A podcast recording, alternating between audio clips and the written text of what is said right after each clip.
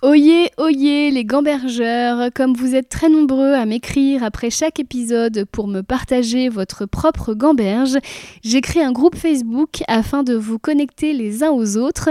Ce groupe s'appelle Gambergeland, c'est un groupe privé. Pour en être, il suffira de répondre à une petite question et de vous engager à n'y insulter personne. J'ai voulu créer une safe place pour nous, souvent très sensibles et qui nous posons beaucoup de questions. Au plaisir de vous y retrouver. Et c'est le premier livre vraiment féministe que j'ai lu et qui m'a fait prendre conscience de toutes euh, les différentes formes d'oppression qu'on pouvait subir en tant que femme. Alors qu'avant ça, il y avait un peu un côté, euh, euh, comment dire, où j'acceptais ce qui pouvait se passer, et différentes choses que j'ai pu subir, mais sans relier ça à quelque chose de politique. Et j'avais cette idée comme quoi, bah voilà, euh, on a les mêmes droits que les hommes, donc c'est bon, quoi, tout va bien, il n'y a pas de raison de, s'énerver. Je comprenais même pas forcément ce que c'était que le féminisme. Et ce livre, il m'a complètement ouvert les yeux. Bonjour à tous et bienvenue dans Livre Échange, le podcast où je demande à une personnalité qui m'inspire de me faire lire un livre afin que nous en parlions ensemble. Cette semaine, je reçois la journaliste Salomé Saké que j'ai rencontré après qu'elle m'ait exprimé son soutien sur Instagram suite à une vidéo que j'avais postée où je dénonçais le sexisme que subissent les femmes qui passent à la télé. Et oui, et euh, le livre qu'elle a choisi, Beauté fatale de Mona Chollet, exprime son propre ras-le-bol face aux différences de traitement qu'elle subit elle-même sur les plateaux euh, par rapport aux hommes. Nous avons bien sûr parlé de dictat de la beauté, d'injonction à être ce qu'on n'a pas envie d'être et d'expression de soi. Bon épisode. Bonjour Salomé Saké. Bonjour. Merci beaucoup de m'accueillir euh, chez toi, sous les toits de Paris. Euh, alors, on vient de discuter pendant une heure. oui, c'est vrai. de tout sauf du livre. Donc, j'espère qu'on n'a pas défloré euh, des, choses essentielles qu'on aurait pu dire et avoir un Pulitzer. Ce serait quand même très, très dommage. Je crois pas. Bon, en tout cas, on a, on a soigneusement évité le sujet qui nous intéresse, à savoir le livre de Mona Chollet, Beauté fatale. Mais d'abord, je vais te présenter. Tu es journaliste. Alors, on peut te retrouver où en ce moment? On peut me retrouver sur Blast, le média en ligne euh, créé par Denis Robert, sur France 5 à 18h30 toutes les semaines euh, dans l'émission C'est politique, et sur France Info tous les samedis matins pour l'émission Un degré de conscience, qui est une émission sur euh, l'environnement, sur l'urgence climatique. Et alors, moi, je t'ai rencontré sur Instagram parce que tu m'as écrit après que j'ai poussé un coup de gueule sur tous les messages sexistes que je me prenais quand j'étais à Télématin. Totalement. Et après, en fouillant, j'ai réalisé que je te connaissais déjà puisque c'était toi qui étais à l'origine du buzz Don't Look Up euh, que tu as incarné euh, bien malgré toi. Faut Exactement. C'est que tu as recréé euh, une scène du film. Est-ce que tu peux nous raconter ça? Euh, bah euh, oui, c'était sur Arte en octobre dernier, donc il y a un an maintenant, ah déjà, euh, où j'étais, bah, comme, enfin, je suis régulièrement dans cette émission et il y avait deux journalistes à côté de moi qui n'avaient pas la même vision de l'écologie que moi, notamment de la COP 26. Et en gros, ils disaient que la France avait rempli une bonne partie de ses objectifs et que la une grosse partie de la responsabilité incombée à l'Inde et à la Chine. Enfin bref, à ce moment-là, moi je leur ai dit, mais attendez, vous vous rendez pas compte euh, là de, quoi on parle en fait On parle de l'urgence climatique, on a un, devoir d'exemplarité. Euh, vous, ça vous fait euh, peut-être rien, mais moi, je vais le vivre, cet effondrement. Donc ce qui les renvoyait implicitement à leur âge. Eux, ce qui les a fait marrer, c'était pas le changement climatique, évidemment, c'était le fait que je les renvoyais à leur âge. Donc ils se sont pris un fou rire, comme ça arrive sur des plateaux de télévision. Et moi, je restée très très sérieuse en fait, parce que ce, sujet me, touche énormément et, euh, j'ai continué euh, sans, sans, rigoler. Et donc ça, c'était en octobre. La séquence euh, n'a pas du tout été remarquée par qui que ce soit à ce moment-là. Et il se trouve qu'en décembre, donc deux mois plus tard, le film Don't Look Up sort et qu'un internaute prend cette séquence et fait un montage avec la, séquence du film Don't Look Up où donc il y a des journalistes qui se marrent face à, la comète qui arrive et où il y a la scientifique euh, voilà, qui, reste sérieuse. Et donc euh, cet extrait a fait un énorme buzz qui m'a un peu mis mal à l'aise, je dois dire, parce que je me disais, mais voilà, c'est sorti de son contexte, euh, c'est pas cool aussi pour les journalistes qui étaient sur le plateau qu'on rit parce que parfois ça arrive sur un plateau. Mais en tout cas, ça a fait euh, oui, plusieurs millions de vues, ça a été repris par euh, Netflix France dans sa communication autour de Don't Look Up. Et donc, et donc voilà, ça m'a permis d'avoir un peu aussi de, de visibilité pour parler d'écologie, qui est un thème qui m'importe énormément. Donc finalement, un mal pour un bien. On peut dire ça. Et depuis, je ne rate aucune, aucune miette de tes interventions sur les plateaux parce que je te trouve euh, brillante. Et comme je te disais tout à l'heure en arrivant, c'est vraiment moi, à 27 ans, j'aurais jamais eu les compétences et l'aplomb de, de, prendre parti et de parler comme tu le fais toi à 27 ans Après, c'est pas pareil parce qu'on fait pas le même métier. Moi, c'est quand même quelque chose. Enfin, je suis très intéressée par euh, les enjeux euh, politiques, environnementaux, euh, géopolitiques depuis des années. J'ai fait mes études là-dedans, j'ai fait des études de sciences politiques et de droit.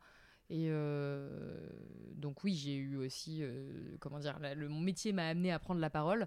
Et surtout, j'ai eu les réseaux sociaux que peut-être t'avais pas. Mais non. mais non, merci de me le rappeler. non, mais pardon, c'est pas ce que je voulais dire. Mais je pense que ça, ça aide beaucoup à prendre la parole, ces réseaux sociaux. C'est quand même la première invitée à qui je pourrais dire je pourrais être ta mère. C'est horrible. Excuse-moi, je t'ai coupé la parole. Mais tu as 27 ans, j'en ai 40 ans, tu sais. Tu m'as pas eu à 13 ans. Bah non, mais ça aurait été possible. Tu vois ce que je veux dire? Ça y est, non, mais faut, oui, mais il faut que je rentre aussi, que, je... que, je commence à m'habituer là-dedans, c'est que ça, ça, va commencer à arriver. Donc, pardon, je t'ai coupé la parole. Non, mais alors pour le coup, à l'échelle des réseaux sociaux, c'est beaucoup. 13 ans, parce qu'il y a 13 ans, il y eh avait euh, très peu de choses. Et moi, le fait d'avoir cette appétence-là pour des sciences politiques, pour euh, des enjeux de société, et d'avoir un accès aux réseaux sociaux et une envie de m'exprimer, ça a fait que j'ai pu m'exprimer relativement tôt, avoir de la visibilité relativement tôt aussi, et donc accéder. Euh, aujourd'hui euh, bah, au plateau télé et, aux médias. Quoi. Et tu m'as dit aussi tout à l'heure que c'était grâce au féminisme Ouais, complètement. Et donc, ce qui nous amène au livre que tu as choisi, Beauté fatale de Mona Chollet. Pourquoi ce choix? Parce que c'est un livre qui a changé ma vie. Vraiment. Euh, c'est vraiment le, livre. Bah, comment dire Plus rien n'a été pareil une fois que je l'ai lu. Euh, je pense que j'avais 21 ans, quelque chose comme ça, quand, quand il m'est tombé entre les mains. Et c'est le premier livre vraiment féministe que j'ai lu et qui m'a fait prendre conscience de toutes euh, les différentes formes d'oppression qu'on pouvait subir en tant que femme. Alors qu'avant ça, il y avait un peu un côté, euh, euh, comment dire, où j'acceptais ce qui pouvait se passer, et différentes choses que j'ai pu subir, mais sans relier ça à quelque chose de politique. Et j'avais cette idée comme quoi, bah voilà on a les mêmes droits que les hommes, donc c'est bon, quoi, tout va bien, il n'y a pas de raison de, s'énerver. Je comprenais même pas forcément ce que c'était que le féminisme. Et ce livre, il m'a complètement ouvert les yeux parce qu'il parle du rapport euh, au physique, du rapport à la beauté, de la manière dont, le rapport qu'on a en tant que femme à notre physique est éminemment politique, contrairement euh, voilà, à ce que je pensais à l'époque, et que, euh, et que c'est une forme d'oppression en fait. Et, en fait, tout ce qu'elle décrit, ce qui est très intéressant dans ce livre, et la force de ce livre, c'est qu'il y a plein d'exemples. Il y a des exemples de blogs, de magazines, de choses que je pouvais lire à l'époque, et ça a vraiment fait écho avec ce que je vivais à cette époque. Et tout le livre, je me disais, ah mais c'est tellement ça, c'est exactement ça. Et, euh, et ça m'a permis de m'intéresser aussi presque à des, questions sociologiques et euh, de me dire, mais en fait, pourquoi euh, j'aime m'habiller comme ça? Pourquoi c'est si important pour moi de m'épiler? Alors que j'avais jamais questionné tout ça avant et ça a vraiment été un tournant. Et à partir de là, j'ai lu plein d'autres livres euh, d'autres euh, essayistes féministes, euh, d'intellectuels. et moi, ça m'a permis ensuite de me construire une, une, comment dire, une culture féministe qui m'a permis d'avoir beaucoup plus confiance en moi et de contourner aussi plein d'obstacles qu'on a en tant que femme parce qu'en fait, j'en aurais jamais eu conscience si j'avais pas commencé à lire ces livres-là. Et donc, ça m'a donné beaucoup, beaucoup de force et de savoir aussi que ce que je pouvais ressentir et faire était pas forcément lié à mes faiblesses, euh, que c'était aussi structurel et que c'était aussi lié à la société dans laquelle j'évoluais. Oui, parce que tu es confronté au patriarcat dans tout ce qu'il a de plus euh, euh, dysfonctionnel dans ta, dans ta vie de journaliste. Oui, mais comme, pour le coup, je pense comme toutes les femmes. Hein, Aujourd'hui, je pense pas qu'il y ait une seule femme qui soit enfin qui, qui, n'ait aucun, euh, aucune expérience liée au patriarcat entre guillemets. Mais tu côtoies des politiques quand même. qui Oui, bon là c'est vrai que c'est particulièrement. Euh, non, ah, mais, mais moi ça a commencé tôt. Je parlais de, choses entre guillemets que j'ai pu subir. Euh, ça, je parle pas forcément de choses très graves, mais quand même qui étaient présentes très très jeune. Où on m'a fait des commentaires sur mon physique notamment très jeune. Où on m'a fait des remarques euh, inappropriées très jeune, euh, qu'on n'aurait pas faites à un homme, très, euh, extrêmement clairement. Parce qu'il faut dire, j'aime pas dire à quelqu'un qu'elle est belle ou beau parce que ça veut rien dire, mais tu corresponds aux critères universels de beauté actuels. C'est-à-dire universel, je sais pas, mais aux critères. En tout cas, aux critères, disons que dans un dans un magazine occidental, tu pourrais faire une couverture. Alors, j'irai pas jusque là, mais moi je trouve que si. Mais alors du coup, j'arrive pas à savoir si c'est un, compliment ou pas du coup quand on dit ça à une femme. mais tu ressembles à Audrey Hepburn. On te l'a déjà dit ou pas? Hmm, ah, je peut-être pas souvent en tout cas, si on l'a dit. Mais ça veut dire, en fait, on... que tu as un physique, et donc je t'en ai parlé en arrivant tout à l'heure, mais en fait, tu, m'as dit que c'était pas un avantage. Ah, j'irai pas jusque-là. Euh, je pense qu'aujourd'hui, le fait de correspondre aux critères de beauté tels qu'ils sont établis, euh, voilà, dans, euh, à la télévision notamment, bien sûr que c'est un avantage. Et bien sûr que ça donne accès notamment à, je pense, à certaines carrières, à certains. Je ne veux pas dire que ça a fait rien, parce que c'est pas vrai. Il y a des études qui ont montré d'ailleurs que les gens qui, c'est bête, mais qui avaient un visage symétrique, euh, qui correspondaient plus euh, aux critères de minceur, trouvaient plus facilement du travail. Donc c'est des choses qui sont établies par des études de, de sociologie. Je veux pas du tout. remettre ça en cause. Ce que je veux dire, c'est qu'en tant que femme, c'est pas toujours un avantage. Et euh, il y a toujours, on n'est jamais de toute façon euh, trop bien, assez bien. On, est, on correspond jamais à ce qu'il faudrait parfaitement pour le physique. Et donc, euh, moi, dans mon cas, ça m'a quand même, je pense, attiré beaucoup de harcèlement sexuel, beaucoup de, commentaires. Mais après, je crois que quoi qu'on dise, en fait, quoi qu'on fasse quand on est une femme, on est ramené à son physique, quel que soit son physique. Et donc, moi, ça m'a pas, je suis pas exemple de ça. C'est ça que je voulais dire. Est-ce que euh, tu as, le sentiment qu'il y a plus de pression Tu as plus de preuves à faire justement parce que on pourrait te cataloguer euh, jolie fille? Je pense qu'en tant que femme, on a plus de preuves à faire. Encore une fois, quoi qu'on fasse. Et moi, dans mon cas, mais, mais ça pourrait être autre chose. Mais dans mon cas, c'est voilà, c'est une potiche. Euh, elle est là pour son physique, certainement pas pour ses diplômes, ses capacités, son travail. Et ça, c'est quelque chose qui revient beaucoup. Et parce que les hommes sont courageux, ils te le disent pas frontalement Oh, il y en a qui me le disent frontalement. Ah il y en a qui me... ça m'est déjà arrivé. L'enfer. Et on me l'a dit surtout quand j'étais plus jeune. Aujourd'hui, ça arrive moins. Mais, euh, mais déjà, je t'en parlais euh, avant, le fait de d'arriver, et ça m'est arrivé quand même beaucoup de fois, dans une pièce, pour euh, passer sur un plateau télé, pour interviewer quelqu'un, pour... et on, on ne me parle pas de mon travail de journaliste, on ne me demande pas pour quel média je travaille, on ne me demande pas de quoi je vais parler, et on me parle de mon physique, c'est le premier truc dont on me parle on, m'a déjà fait des réflexions. Euh, ah bah dis donc, euh, si euh, toutes les présentatrices étaient comme ça, je viendrais plus souvent. premier truc qu'on dit, quoi. même pas, même pas les, formules de politesse avant. c'est quelque chose qui est quand même qu'on dirait pas à un homme, quoi, et qui est, et qui est vexant, clairement, qui est vexant. C'est-à-dire que moi, quand je viens pour interviewer un homme politique, un expert, ou que je viens au même titre que d'autres, j'en sais rien, éditorialiste, journaliste, et que moi je suis là pour parler, de faire des analyses économiques, euh, géopolitiques, euh, de fiscalité parfois, enfin vraiment des trucs qui sont quand même euh, que, sur lesquels j'ai travaillé quoi, et que le premier truc dont on me parle, c'est de ma robe, mon physique, mon maquillage, mes cheveux ou je ne sais quoi, oui c'est vexant. Surtout que les femmes le font pas avec moi. La plupart du temps, les femmes me parlent de ce, que, dont je vais parler. J'aurais fait une vanne il y a 5 ans, j'aurais dit non parce qu'on est jalouse. Mais non, c'est pas le cas en vrai. C'est la vanne qui me vient, mais c'est faux. C'est faux. Et ouais, on a envie au contraire que tu réussisses en fait. On a envie de, te porter et que tu, changes le monde pour montrer, pour leur montrer qu'ils ont tort. bah je, oui, je sais pas si toutes les femmes euh, pensent ça, mais en tout cas, je, subis plus, enfin clairement, je subis beaucoup plus de commentaires de la part des hommes. Et je dis subir encore une fois parce que c'est pas euh, un cadre où c'est désiré ce type de commentaire. Et c'est pas que je veux pas qu'on me fasse des compliments sur mon physique, bien sûr que dans d'autres cadres je l'apprécie, mais là c'est pas du tout l'endroit en fait. Et je suis particulièrement là pour. Euh, enfin, c'était particulièrement dur aussi pour moi d'arriver là en termes de bah, tout simplement d'études, de travail. Moi je dédie complètement. Oui, t'as euh, pas volé ta place. Loin Enfin, en tout cas, je dédie ma vie à mon travail depuis des années, au point de ne rien faire d'autre à côté. Euh, je suis extrêmement passionnée par ce que je fais. Euh, ça, je me sens très impliquée aussi par euh, les enjeux que je soulève. Et, et du coup, le premier truc dont on me parle quand c'est mon rouge à lèvres, je, suis là, bon, les gars, quoi. quand on voit tes interventions, c'est des sans foot. Enfin, je veux dire, tu connais tes sujets sur le bout des doigts, t'es pertinente. effectivement, tu, tu, mérites d'être célébrée pour, pour autre chose. Et, et bah, je, celui qui parle de ton non, rouge mais comme tout le monde, évidemment que je fais des erreurs, que je suis plus ou moins précise à certains moments. Mais clairement, pour en tout cas le même niveau de compétence, on ne fait pas ces commentaires à mes, homologues masculins. C'est là, c'est pour ça que moi j'accepte d'en parler et de dire que c'est du sexisme. C'est parce que mes collègues qui sont au même niveau que moi, qui ont le même niveau d'exposition que moi, n'ont jamais ces commentaires. Donc moi qui parfois sont dans la vraie vie, pour la plupart du temps c'est quand même en ligne, où je reçois mais tout le temps des messages qui me parlent de mon physique. Alors là, c'est là je t'ai parlé de l'aspect sympa, c'est-à-dire que quand on vient pas me, me faire des, des, reproches, mais il y a aussi toute une partie de, des gens encore une fois très souvent des hommes, qui viennent me dire que quand même ce rouge à lèvres ça fait vulgaire, que eux ils ne se seraient pas habillés comme ça, qu'ils auraient pas mis ce décolleté, que c'est pas parce possible. Parce qu'ils veulent t'enlever ton pouvoir. C'est quoi un rouge à lèvres rouge? C'est aussi, euh, tu vois, une affirmation. Mais au point que j'en mets plus.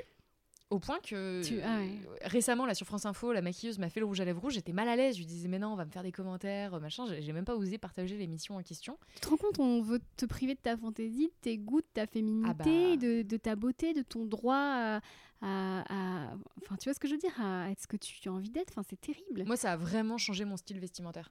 J'avais tendance à mettre des robes, un peu de couleur, euh, à mettre des décolletés. euh, C'était un peu voilà quelque chose que j'aimais bien, que je ne fais pas du tout, Euh, plus du tout, du tout à l'écran, parce que euh, je sais que ça va entraîner une flopée de commentaires euh, sur les réseaux sociaux et j'ai vraiment pas envie qu'on discute de ça. Et donc, euh, je fais toujours attention à être un peu neutre quand je vais m'habiller, me préparer pour passer sur une vidéo. Mais tu te rends compte, on s'aseptise. Ouais, alors j'essaie d'en revenir un peu. Donc là, récemment, j'ai mis, parce que j'ai un débardeur rouge que j'adore, qui est mon débardeur préféré, je l'adore, il est un peu moulant.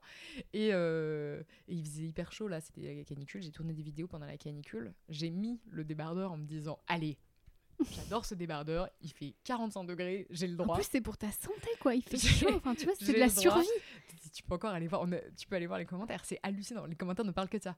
De, euh, de soi-disant euh, que j'ai voulu faire comme alerte à Malibu. Les commentaires ne parlent que de ce débardeur rouge. T'as voulu. Tu te rends compte, c'est que t'as voulu faire plaisir au patriarcat. Alors que non, t'as Non. voulu te faire plaisir à toi. Encore une fois, faire plaisir au patriarcat, c'est c'est toujours très compliqué. C'est-à-dire qu'on est. Il y a. Même si on va, comment dire, correspondre aux fameux critères de minceur ou de beauté ou je sais pas quoi, il faut pas montrer qu'on on veut le mettre en valeur. Donc, faut surtout pas mettre un truc moulant, faut pas mettre un truc trop coloré, pas trop décolleté. Euh, mais en même temps, si on met, euh, je pense à ma collègue Paloma une fois, euh, donc qui travaille avec moi, qui est au pôle écologie à Blast, qui a exactement les mêmes problématiques que moi, mais, mais alors c'est fou, quoi, c'est le même type de commentaire, qui une fois a mis une chemise, là pour le coup pas assez féminine, donc trop grande. Et donc les gens se sont demandé dans les commentaires, est-ce que c'est une chemise d'homme qu'elle a mise? Et en fait, ce qui est fou, encore une fois, c'est pour ça que je dis, aucune femme, aucun physique, rien n'est exemple de ça, c'est qu'à la fin, elle, elle fait des émissions sur euh, la crise climatique, donc vraiment, euh, elle ne parle pas de de, voilà, de ce sujet-là, quoi, et, euh, et les gens lui parlent de ses vêtements. Moi, je trouve ça incroyable, quand même. C'est systématique. Préoccupant, ouais. Et même quand c'est pour faire des compliments, encore une fois, euh, oui, je préfère qu'on me fasse un compliment plutôt qu'un truc méchant, qu'on me dise un truc méchant, mais, mais euh, je suis pas là pour ça. C'est pas le cadre, en fait, c'est pas l'endroit. Et euh, j'ai pas fait journaliste pour qu'on parle de mon physique. Sinon, je n'aurais pas fait ce métier-là. C'est fou l'ampleur que ça prend, parce que là, maintenant, j'arrive. Enfin, je, suis un peu plus suivie, quoi, sur les réseaux sociaux qu'avant. et donc, plus ça grossit, plus je reçois de commentaires déplacés. Et là, encore une fois, je parle des positifs, c'est juste les gens, euh, voilà. Et après, il y a tous les autres commentaires qui euh, euh, carrément déduisent du fait que voilà, je, porte un décolleté, donc je suis une pute, qui l'explique très calmement sur certaines, sous certaines vidéos. Et ce qui est fou, c'est qu'il n'y a pas une vidéo où ça n'existe pas. C'est-à-dire que c'est pas du tout- heureusement, tous les hommes qui écrivent ça. Euh, tout- je je dis les hommes parce qu'il y a quelques femmes, mais c'est vraiment anecdotique par rapport euh, Mhm. euh, au, au nombre d'hommes qui écrivent ça. Donc il y en a plein qui n'écrivent pas ça, heureusement. Il y en a plein, voilà, donc qui vont faire des compliments. Il y en a toujours qui vont euh, insulter. Ils sont pas majoritaires, mais ils sont quand même assez présents pour que ce soit à chaque vidéo, à chaque post, à chaque story Instagram, j'ai au moins une insulte. Et souvent portée sur mon physique. Donc c'est quand même un truc, moi je trouve que c'est c'est quand même systémique, quoi. Ouais, ouais. Bah, euh, le post que t'as- ouais, auquel tu avais réagi, moi je disais qu'on me demande toujours qui j'ai sucé pour être là. Non mais c'est ça. Et du coup, ça te met vraiment dans une position hyper humiliante de. euh, T'as, t'as, t'as offert une prestation sexuelle pour pouvoir exercer Mais euh, parce qu'on en ta déduit vocation. Enfin, c'est que si une femme, dans ton cas, en arrive à la télévision, Ouais, elle a forcément couché quelqu'un. ouais. Elle a- C'est pas, c'est pas clair en fait. C'est pas, c'est pas net. On se dit, elle a forcément, il y a un truc qui va pas. Donc soit c'est son physique, soit euh, c'est une pute, euh, soit il y a forcément un truc. Et on va jamais. Sinon, c'est effrayant. Ça. Si les hommes se disent que tu es là grâce à tes compétences, euh, tu, tu deviens, euh, comment dirais-je, un- une rivale ou un alter ego. Ouais, mais c'est pour ça peut-être qu'ils nous réduisent aussi Bah, souvent je à notre ouais. physique. Et, euh, et après, tu disais, oui, il y en a qui le disent pas en face. Et ça, moi, je sais que dans le milieu, c'est des choses qui me sont revenues aux oreilles à vraiment plusieurs reprises. De, euh, de toute façon, elle a été embauchée euh, Mm. juste, euh, juste pour faire la, la, la, la potiche, quoi. Enfin, T'imagines, t'es compétente, tu, tu fais des bons éditos qui circulent bien. Enfin, tu vois, un mec qui est jaloux, bah, c'est tellement facile de t'attaquer là-dessus. C'est le chemin le plus encore court, une fois, en tout ce qui, cas. me- ce qui me surprend, c'est à quel point c'est massif. C'est que c'est pas, je parle pas d'un mec qui m'aurait dit ça une fois dans ma vie il y a Bien longtemps. sûr. Je parle d'un truc qui me revient régulièrement aux oreilles. Je parle de commentaires que je lis tous les jours, euh, de, de situations que j'ai. Alors en interview, vraiment, c'est de moins en moins. Je dirais même que c'est quasiment plus. euh, Je pense que là, ils ont compris. Je pense que Ils là, ont eu mémo. ouais, non, puis voilà, aujourd'hui, euh, je, je me défends aussi beaucoup plus. C'est-à-dire que je fais remarquer. Moi, ça m'est déjà arrivé qu'on me fasse un commentaire. euh, on arrive sur mon plateau, on me dit bah voilà, vous êtes ravissante, euh, voilà. Mais moi, je suis là pour parler d'économie. En fait, c'est pas, pas l'endroit. Et je, le fais remarquer. Je dis non, mais en fait, c'est très déplacé. Et évidemment, le mec va se confondre en excuses et va dire pardon. Et donc, du coup, c'est peut-être ça aussi qui fait qu'aujourd'hui, ça m'arrive vraiment beaucoup moins le, en face à face, quoi, par des gens de mon milieu en tout cas. Euh, mais euh, ça reste présent, c'est des bruits qui restent présents et c'est surtout un truc ultra, ultra, ultra présent sur les réseaux sociaux. Bien sûr. Alors pour euh, parler euh, du livre, euh, c'est vrai qu'on serait tenté de dire la génération de ma mère, ils vont dire non mais les choses changent, il y a eu MeToo, il y a eu ceci, il y a eu cela, mais on voit encore aujourd'hui qu'il y a des trucs qui sont très ancrés. Je voulais te parler de deux exemples dans l'actualité dont Mona Chollet parle. Bon déjà c'est la petite sirène noire. Ouais. Bon bah déjà euh, il y a tout un chapitre sur sur euh, comment euh, le- La blanche, euh, la blanche, la- je sais plus comment ouais, je- la blancheur? l'ode à la blancheur, la quête de blancheur absolue, mais comme la minceur, hein, on, blan- on est blanche jusqu'à devenir transparente et on est mince jusqu'à ce qu'on ne nous voit plus. hein. Moi, il y a eu ça, coup sur coup. Il y a eu également le, bio- le faux biopic sur Marilyn, blonde, où on a, Large sujet. voilà, où on a une femme. Ouais, moi j'étais outrée. Mais il y a deux choses qui me qui m'ont dérangée, entre autres. hein. C'est déjà, Marilyn était connue mondialement pour, pour assumer ses On nous met une Mm. actrice qui, qui, est, Qui est hyper fine. qui est mince de façon problématique. De deux, on glamourise le chagrin, le trauma, euh, Ah ouais, la dépression. Et de trois, on, on- on ne parle absolument pas de son viol à l'âge de 8 ans qui va aussi euh, euh, influencer considérablement son existence et son rapport au patriarcat. Donc on a une... Puis elle est perçue que par son rapport aux hommes. Moi, c'est ça que je trouve fou. Ra- C'est comme si moi, on, on me racontait ma vie et on parlait que de ma relation avec les hommes. Je disais, ça n'aurait aucun sens. C'est. C'est là on voit que on voit quasiment pas sa carrière. On voit quasiment pas son ascension professionnelle au final. Euh, il y a très peu. On la voit toujours par le biais des hommes avec lesquels elle est en relation euh, avec lesquels elle a des problèmes ou non. Et en fait toute sa vie est résumée à ça. Enfin moi en tout cas je l'ai ressenti de cette façon. Sans parler de cet épisode enfin de ce moment avec le fœtus là où je, je- voilà je vais même pas commenter. On Je donne la parole à un fœtus. Ah, oui, mais il y a vraiment un côté euh, anti-avortement quoi Ah dans, oui. dans, dans le, le- le film qui sort de nulle part. Enfin bref, Ça a été dénoncé. Hein, j'ai pas, j'ai pas compris. Je m'y Ouais. attendais pas du tout. J'ai- un peu halluciné. Et euh, c'est, enfin en tout cas, je trouve ça euh, dommage quoi de traiter euh, uniquement une femme par ce biais-là. Ouais. Et euh, du coup, on est passé un peu vite sur euh, la petite sirène. Qu'est-ce que ça t'a euh, inspiré qu'on se pose encore la question aujourd'hui? Mais, mais c'est fou, mais je pense que là, quand même, il y a quand même beaucoup de gens qui se sont Ouais. dit que c'était complètement hallucinant comme débat. Je comprends pas que. En fait, je ne comprends pas. Est-ce qu'au bout d'un moment, t'es pas découragé? Parce qu'on est étonné que des gens se révoltent effectivement que la petite sirène soit noire. Euh, moi, je suis étonnée d'entendre tout ce que tu me racontes euh, sur ce qui se passe euh, sur les plateaux télé.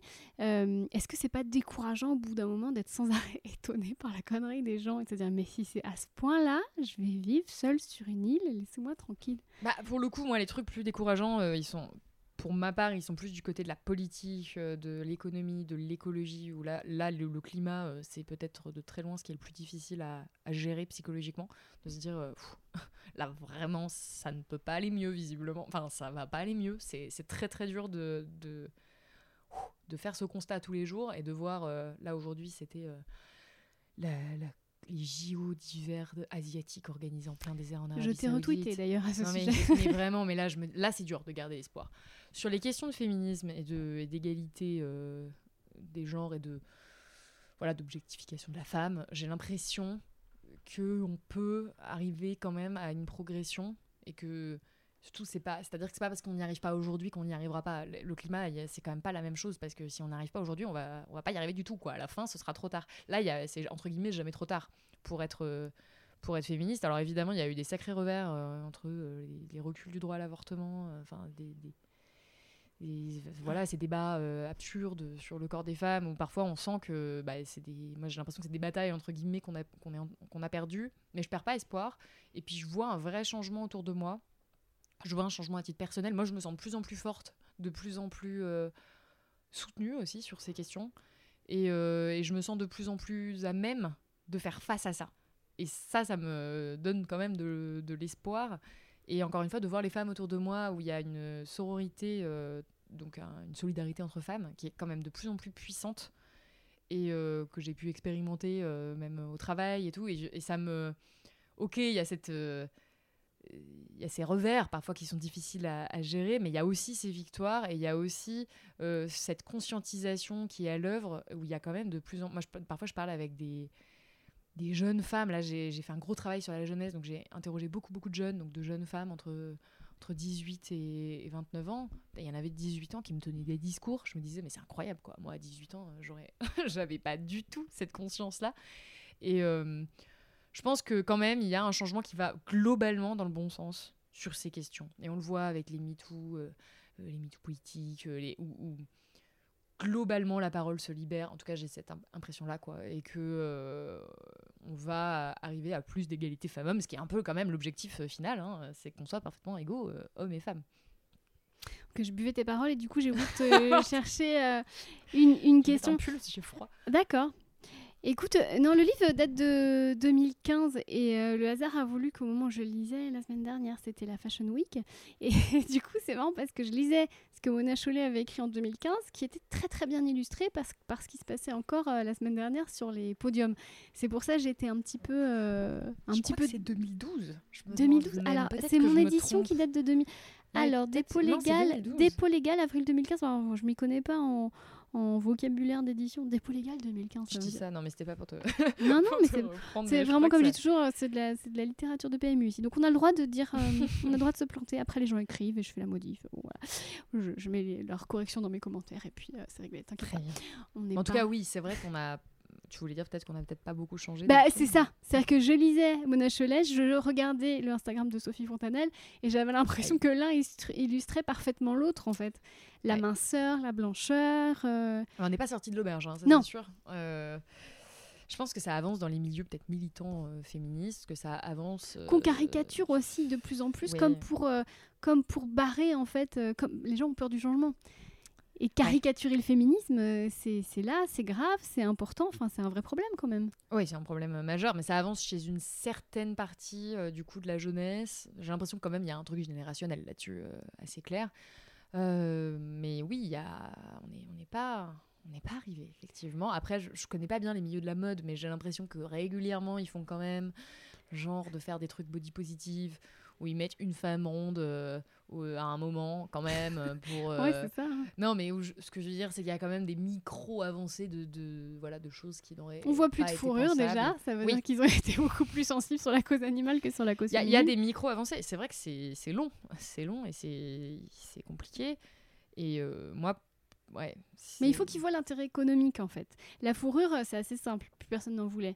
Mais j'ai l'impression que. Il n'y a pas d'intérêt économique au féminisme. Là, eh ben, c'est ça, le problème. C'est que c'est le jour. Bah, D'ailleurs, on l'a vu pendant le confinement. Excellente illustration du truc. C'est-à-dire que les femmes chez elles ne se maquillent pas en fait et ne s'épilent pas. c'est quand même. Si, si ça, c'est pas la preuve qu'on le fait globalement pas par choix, donc certes, il y a des femmes qui le font par choix, c'est une grande discussion, mais je veux dire, dans l'ensemble, pourquoi euh, l'industrie du maquillage s'est-elle effondrée pendant la pandémie si toutes les femmes le faisaient vraiment que pour elles? Parce qu'en fait, il se trouve que quand elles étaient que chez elles, énormément de femmes ont arrêté de se maquiller, ont arrêté de s'épiler. Donc, euh, et ont arrêté du coup aussi de. Bon, là, c'était aussi lié au contexte, mais de consommer euh, des, vêtements. Euh, des... En fait, on a. cette industrie de la beauté féminine est monstrueuse. C'est plusieurs, c'est des milliards et des milliards par an. J'ai pas les chiffres en tête, mais c'est monumental.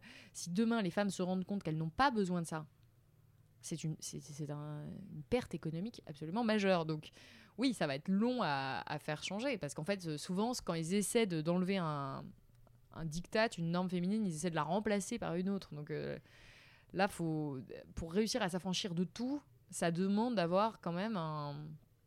Je trouve presque pas une, une pensée anticapitaliste, je vais pas exagérer, mais d'avoir quand même un, un, refus euh, de participation économique euh, à, à ce truc-là, quoi. Moi, j'ai arrêté de me maquiller euh, pour faire des économies. j'ai vraiment. Alors, je n'ai pas complètement arrêté, je le, je le fais toujours euh, sur les plateaux télé, notamment. C'est pas moi qui me maquille, là, on me maquille. Et, euh, mais même à Blast, c'est moi qui me maquille et je le fais. Mais moi, dans la vie de tous les jours, je ne me maquille plus. Et ça fait des économies. vrai. Mais c'est marrant parce que le livre s'ouvre là-dessus, sur un exemple qui glace le sang, c'est Mad Men une série qui est écrite par des femmes pour ah. dénoncer la condition féminine dans les années 50-60. Et tout ça, ça a été repris pour se transformer en publicité géante pour l'eyeliner, le rouge à lèvres euh, et, les soutiens-gorge à bout pointu. tous les magazines féminins se sont appropriés Mad Men pour incarner ce que la série dénonçait. C'est quand même fou. C'est exactement ça. Et je pense qu'il y a aussi une responsabilité énorme des réalisateurs et de la manière dont ils ont fait cette série parce qu'elle esthétise aussi. Et j'ai regardé toute cette série. J'ai adoré cette série. Mais elle esthétise des années. Euh, euh, qui sont terribles en termes de droits des femmes euh, et elle le montre d'une manière presque c'est pas désirable mais moi je trouve que c'est pas du tout assez critique ça se veut un peu critique à certains moments mais on est loin de, de on, on, montre pas ces femmes comme vivant un véritable enfer. Euh, c'est, voilà, puis tout est, tout est esthétisé, donc on a envie de leur ressembler parce qu'elles sont très jolies. Puis elles s'en sortent toutes bien finalement. Peggy, elle à part la... bah, celle qui meurt d'un cancer, mais tout à la fin. Entre temps, elle fait, elle enchaîne les mariages. On vient de spoiler des gens là, ça se trouve. Oui. Pardon. mais en revanche, le bon côté de Mad Men, c'est que ça a donné Master of Sex. Tu connais cette série Oui. Qui pour le grosse amatrice de série. bah oui, pour, qui pour le coup incarnait un petit peu mieux les valeurs féministes. Oui. Euh, je oui, oui, oui. Donc bon, ça va un peu mieux. Voilà. Euh, alors, euh, il y a aussi évidemment, euh, c'est un livre qui parle d'anorexie, de minceur, surtout dans les milieux du cinéma, les milieux de. Totalement, oui. De... Et c'est drôle, non, c'est tragique. Mais en fait, je t'ai dit, tu m'as proposé une Madeleine quand je suis arrivée. Et je te dis non, c'est 5 fois Wet Watchers parce que je fais Wet Watchers en ce moment parce que j'ai repris la télé. Et en fait, au moment où je te le dis, je fais c'est quand même fou. On vient pour parler de Beauté fatale de Mona Chollet qui, qui, a tout un chapitre, même deux chapitres sur euh, la minceur. Et moi, euh, je, encore une fois, j'incarne ce problème euh, en venant parler du problème. Et j'ai même pas fait le rapprochement jusqu'à ce que je t'en parle. C'est quand même fou. Mais le dictat de la minceur, c'est un des pires.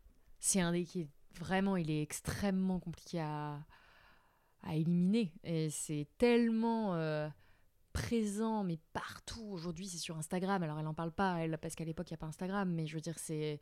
Aujourd'hui, on regarde Instagram, TikTok. Enfin, c'est des femmes qui sont. Euh, celles qui ont du succès, les vidéos qui sont mises en avant, les, les, bah, les photos sur Instagram, c'est quand même globalement des femmes qui sont minces. Et on n'a que ça, quoi. Enfin, alors, encore une fois, il y a des comptes de body positive, il y a des comptes de femmes qui refusent ça et qui ont quand même du succès, heureusement, et ça me donne un peu d'espoir. Mais dans l'ensemble, c'est pas ça qui est mis en avant. C'est pas ça qui est mis en avant à la télévision.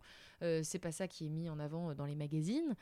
Et euh, je trouve ça extrêmement compliqué de se défaire de ça. Puis il y a toujours cette idée, moi, ce que je trouve qui est extrêmement perverse et compliqué, c'est que si on est euh, en surpoids, c'est qu'on l'a un peu cherché et qu'on est en mauvaise santé. Et donc il y a une espèce de stigmatisation, pour le coup pas que des femmes. Je pense que pour les hommes aussi, euh, c'est peut-être plus facile parce qu'ils sont moins de manière générale réduits à leur physique, mais quand même, je pense qu'être un homme et être en surpoids, c'est pas facile. D'ailleurs, on dit surpoids. Enfin, je veux dire, c'est tout est fait pour que pour que des personnes qui ne correspondent pas au, au de la minceur se sentent mal, en particulier les femmes. Et moi, j'en suis pas détachée.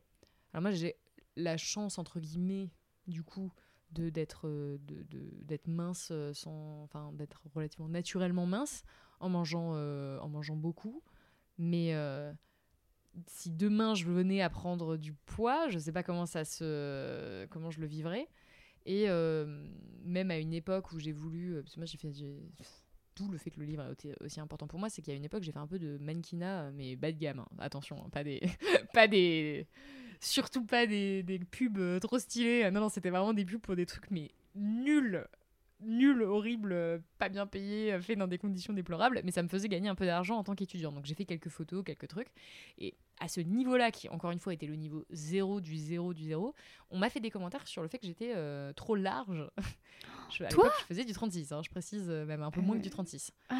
Donc j'étais pas, je pense vraiment, j'étais pas un surpoids. Hein, tu ressembles à Audrey tu as vraiment le physique de Hepburn, ça, tu es filiforme. Bah non, enfin aujourd'hui, euh, je fais, euh, je fais beaucoup moins, euh, enfin ça, ça m'importe vraiment pas, mais mais à cette époque-là, ça m'a mis un complexe. ça m'a, donné un complexe parce qu'on m'a dit en gros que mes fesses étaient plus larges que le haut de mon corps. C'est vrai que si tu regardes de mais et alors enfin, je veux dire, euh, et donc du coup que ce serait bien quand même euh, de, de, réussir à amincir un peu ce bas du corps et ses jambes un peu trop euh, épaisses par rapport au haut de mon corps. Et on me l'a dit j'avais quoi 17 18 ans et c'est resté après pendant longtemps. Je me disais ah putain j'ai quand même je suis un peu un, peu un peu grosse quoi de ce côté-là ça va pas et je me suis mise à pas aimer ça et à le voir que ça et effectivement, après, en regardant les magazines, je me disais, ouais, c'était pas exactement pareil, euh, machin. Et c'est après, justement, en tombant sur ce livre Beauté fatale, Puis je me suis dit, mais c'est n'importe quoi. Mais tu vois comment la graine se plante facilement Ouais, vraiment très Et facilement. comment après elle pousse elle fait des fruits très vite. Tu vois, tout, on a cette conversation-là et moi, je suis en- et moi je sais très bien que si la semaine prochaine je fais une chronique où euh, je me trouve un peu plus ronde que d'habitude, je ne vais pas la, part- la partager. Ah ouais. Alors que c'est le, alors que j'ai écrit, que que j'ai un message, que tu vois et, Après, les, les commentaires sont. Enfin, moi, je trouve, euh, encore une fois, à l'ère des réseaux sociaux, c'est difficile. Moi, je le vois dès que j'ai. Euh, Parfois, j'ai des vêtements qui me mettent moins en valeur que d'autres. Euh, parfois, euh, j'ai l'air fatiguée. Moi, c'est mon grand truc, c'est les cernes. Dès que, comme je travaille beaucoup, j'ai des cernes qui se sont creusées, qui sont marquées de plus en plus. Et les gens, mais alors direct, hein. Oh, c'est quoi ces cernes? Et on le voit direct. Donc déjà, moi, j'ai vu que j'avais des cernes. Déjà, je suis pas super fan de ça. Si, enfin, il y a des gens qui vont te le faire remarquer. Donc si tu prends du poids, il y a des gens pour te le faire remarquer. Et c'est ça aussi que je trouve difficile et qui n'aide pas à avancer. C'est que déjà, faut se gérer soi-même et, et gérer son image avec soi-même. Mais en plus, après, faut gérer les commentaires. En plus, il y a un problème que toi, tu n'as pas encore, c'est l'âge.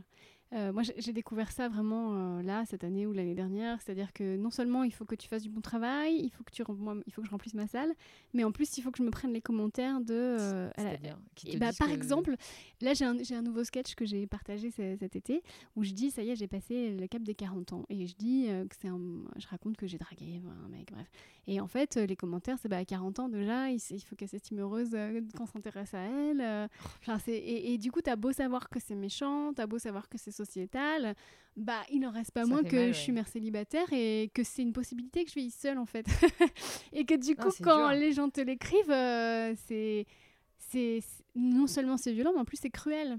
Bah, problématique que Mona Chollet, pour le coup. Euh, je suis un peu euh, Mona Chollet fan club, là, donc euh, je suis pas du tout objective sur ce que je dis, mais qu'elle a très bien traité, je trouve, dans Sorcière. Le, ce Ouais. livre, le livre après qu'elle a écrit après Beauté Fatale, où là, elle parle du rapport des femmes à l'âge, et notamment euh, voilà, des femmes célibataires, euh, qui, euh, qui est terrible, que la société juge et, et exclut, et, et- et qu'il est particulièrement difficile de vieillir, en fait, quand on est une femme, à cause de toute la, la pression sociale qu'il y a, quoi. Bah oui, et je, je raconte une anecdote sur scène, c'est que cet été, euh, j'ai bon, embrassé un mec en boîte, et en fait il me dit, euh, je garde ton numéro parce que j'ai rien contre les femmes mûres. Ah non Et il me le dit avec gentillesse et jovialité, comme si euh, bah, il était bien gentil de me dire, alors que moi je Oh, n'avais même pas remarqué qu'on avait une différence d'âge. C'est-à-dire que moi je passais une très bonne Ah oui, c'est soirée. Tu vois, et c'est ça la réalité en fait. C'est ça le monde dans lequel on vit. Oui, J'espère que toi, dans, quand tu auras mon âge, les choses auront un peu changé, mais, mais c'est ce monde-là dans lequel on vit en fait.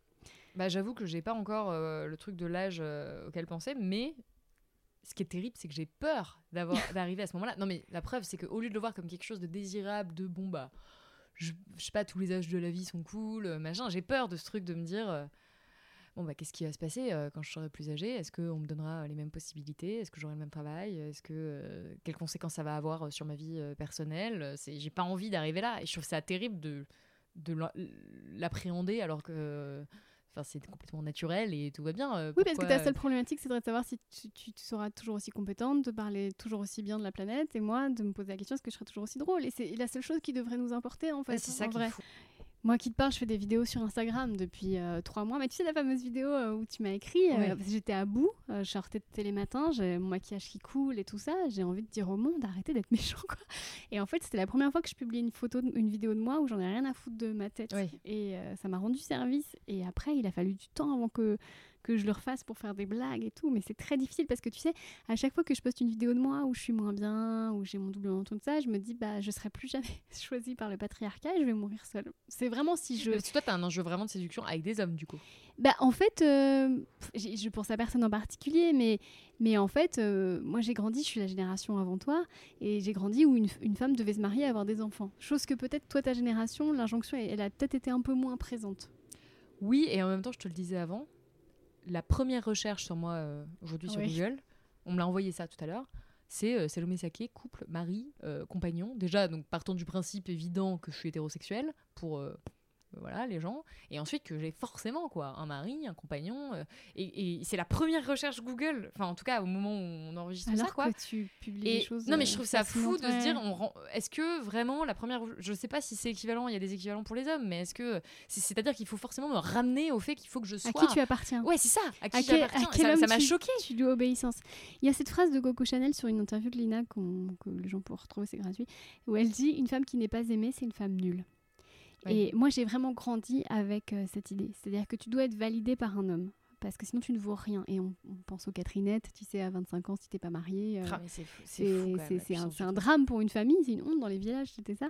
Et en fait, c'est pas encore. Euh, ça n'a pas été décrassé, ça c'est pas. Et hum, je, voulais en parler sur scène de dire si demain on te donne 10 millions d'euros en échange de quoi tu t'engages à ne plus jamais d'avoir de rapport amoureux ou de sexe ou quoi que ce soit, bah moi je me disais ça veut dire plus de rencard ou t'as peur de te faire ghoster. Ça veut dire ah euh, plus de maquillage. Ah, il n'y a plus d'enjeu. Bah donnez-moi l'argent en fait. En vrai c'est la liberté en fait. Mais plus aucun rapport amoureux, c'est quand même triste.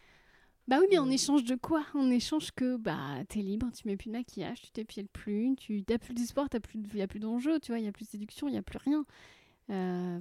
peut-être moi ça me viendra peut-être pour le coup avec quelques années. Non mais je pensais que je. mais moi, mais j'avoue que moi aujourd'hui je me sens pas, euh... je me sens pas comme ça. Euh... Blasé, aigri. Non non mais c'est pas ça, c'est que j'ai pas l'impression de devoir euh, séduire les hommes. Je me au contraire, j'ai un truc où je pense qu'il y a eu, j'ai quand même eu beaucoup, beaucoup, beaucoup de cas de harcèlement sexuel, ah où j'ai vraiment été un objet sexuel euh, à mon insu et j'en avais pas envie du tout. Et euh, Une agression notamment dont tu as parlé sur les réseaux sociaux. Euh, oui, aussi. ouais, non, mais oui, oui, bien sûr. Mais je pense que c'est le cas, encore une fois, de beaucoup de femmes. Hein. Mais j'ai eu tellement ce rapport presque de peur, en fait, qui s'est développé avec les hommes que je, je me sens pas obligée aujourd'hui de les séduire. J'ai presque un truc où je suis sortie un peu malgré moi de, ce truc de séduction. Et en même temps, comme je travaille énormément, euh, j'ai pas non plus, je pense pas à ça euh, toute la journée. Peut-être que ça viendra. Je, dis pas que ça me viendra pas dans quelques années, euh, parce qu'effectivement, on me renvoie pas non plus tous les jours au fait que que j'ai pas, voilà, le, mari, les enfants, tout ça. Mais en tout cas, je me dis quand même dans l'idée, c'est triste de plus jamais avoir de rapport amoureux. Ça me, ça me paraît, l'idée me paraîtrait quand même sombre. Bah, moi, ce serait un fardeau en moins. Euh, tu vois, parce que c'est anxiogène de, ah, de vieillir dans l'œil des hommes et de se dire que bah, peut-être tu seras plus jamais choisi. Je préfère qu'on me confirme que je serai plus jamais choisi, comme ça, euh, ça fait autre chose à penser. Parce que vraiment, c'est. je dirais la même chose. Dans mais je ne te, hein, je te le euh, souhaite pas du tout, Salomé, parce que c'est trop triste. Mais tu vois, à force de faire. Euh, tu sais, je suis séparée du père de ma fille depuis trois ans. J'ai enchaîné les rencarts, les trucs, parce qu'une mère célibataire, ce n'est pas normal. tu vois ce que je veux dire? C'est une situation d'échec pour la société. Donc tu te forces. Euh, j'ai tout eu. Il faut que tu lises Sorcière de Mona Chollet. Oui, bah c'est prévu. Elle en parle très très bien. C'est prévu. Mais j'ai tu sais, les, amis qui ont pitié de toi, qui te font des rencarts arrangés. Ah. Tu vois, tu te forces un peu à aller sur les applis. Tu dis, c'est quoi? C'est des, des, mecs qui te gossent, parce que maintenant, c'est ça qu'ils font, avec qui t'osent plus te projeter parce que tu dis je vais me projeter, ça va durer deux mois et puis euh, bah, au bout d'un moment tu te dis euh, en fait ça ne m'intéresse plus.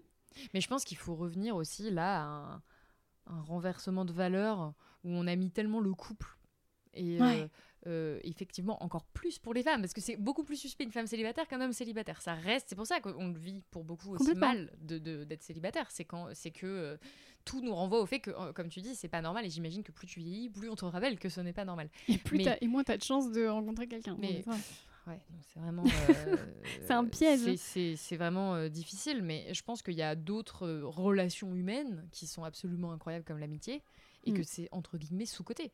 Et que c'est tellement important d'avoir. et on peut trouver un tel épanouissement dans des relations amicales qui sont aussi euh, bien, et pour moi en tout cas, comme autant de valeur qu'une relation amoureuse. Et aujourd'hui, c'est vrai que ce sera toujours, euh, si tu vas euh, toute la journée, je sais pas, moi je, moi je pars pas mal en vacances avec des amis filles, tu vois, et je vais partir, mettons, deux semaines en vacances avec ma pote. Et il y aura toujours un truc de ah mais ça aurait pu tu vois si tu vas dans des endroits au bord de la mer et tout ça aurait pu être avec ton mec c'est mieux quoi. Et il y, a une espèce d'échelle de valeur moi, je trouve que c'est pas mieux ou moins bien d'être avec un ami ou une amie et, euh, et euh, ton ou ta partenaire. Je pense qu'il faut aussi revoir ça, mais ça, c'est encore un autre euh, sujet qu'elle aborde d'ailleurs dans Réinventer l'amour. Allez hop, j'ai fait tout que Mona Chollet aborde aussi. Donc, j'ai fait toute sa bibliographie, c'est bon, on peut, on peut s'arrêter. Moi, je m'offre des super petits hôtels en Italie avec ma fille de 4 ans et demi. Ouais, mais non, mais, non, mais, ça, pourquoi pas Et on kiffe, mais on adore. C'est ça que je trouve terrible. Tu dis, il y a une espèce de compassion presque des gens, genre, ah, t'étais toute seule en vacances ou t'étais avec ta pote, euh, comme si euh, le truc ah, ultime, ça avait été d'être en couple. Alors imagine ta fille, tout ce que je ah, peux me prendre. j'imagine que c'est dur. Quand tu arrives en vacances euh, dans le hall de l'hôtel et vous serez que toutes les deux, sous-entendu, enfin, tu vois, monsieur arrivera ou vous attendez quelqu'un, ou même au resto, tu vois. D'où l'importance de cette pression sociale et c'est aussi pour ça qu'on fait ce type de podcast et que moi, en tout cas, je, je, m'exprime sur les réseaux, que je parle de ces sujets-là parce que ça a un impact les petites phrases qu'on nous fait, qu'on nous dit, euh, tout ce qu'on peut lire sur les réseaux, les commentaires, ça a des conséquences. Vraiment, à la fin, on peut se sentir mal quand on lit ça. on peut se sentir mal quand tu dis on va dans cet hôtel et que tu as ce regard un peu du mec genre ah, elle est avec sa fille ou euh, j'en sais rien, moi c'était ah, elle est pas épilée. Euh, ah, non mais tu peux j'en sais rien, tu vois, tout type de trucs qui peuvent t'arriver en tant que femme et donc il tient qu'à nous de changer ces regards-là, de changer ces réflexions et de faire attention à pas mettre Bon, là, on parle des femmes, de manière générale, ça vaut pour tout d'ailleurs, mais de euh, de pas mettre les gens dans des positions inconfortables et de prendre ces précautions-là et d'arrêter de porter un jugement euh, permanent sur euh, les gens qui fonctionnent pas de la même manière que nous, quoi. Et d'être fier aussi et d'être fier. L'autre jour, j'étais au resto avec ma fille, il y avait plein de, familles. Et en fait, j'avais pas l'impression qu'ils étaient heureux, alors que nous, on vivait notre meilleure vie, tu vois ce que je veux dire. Mais et d'être fier d'avoir su quitter un couple aussi où tu étais malheureuse de nombre Bien sûr.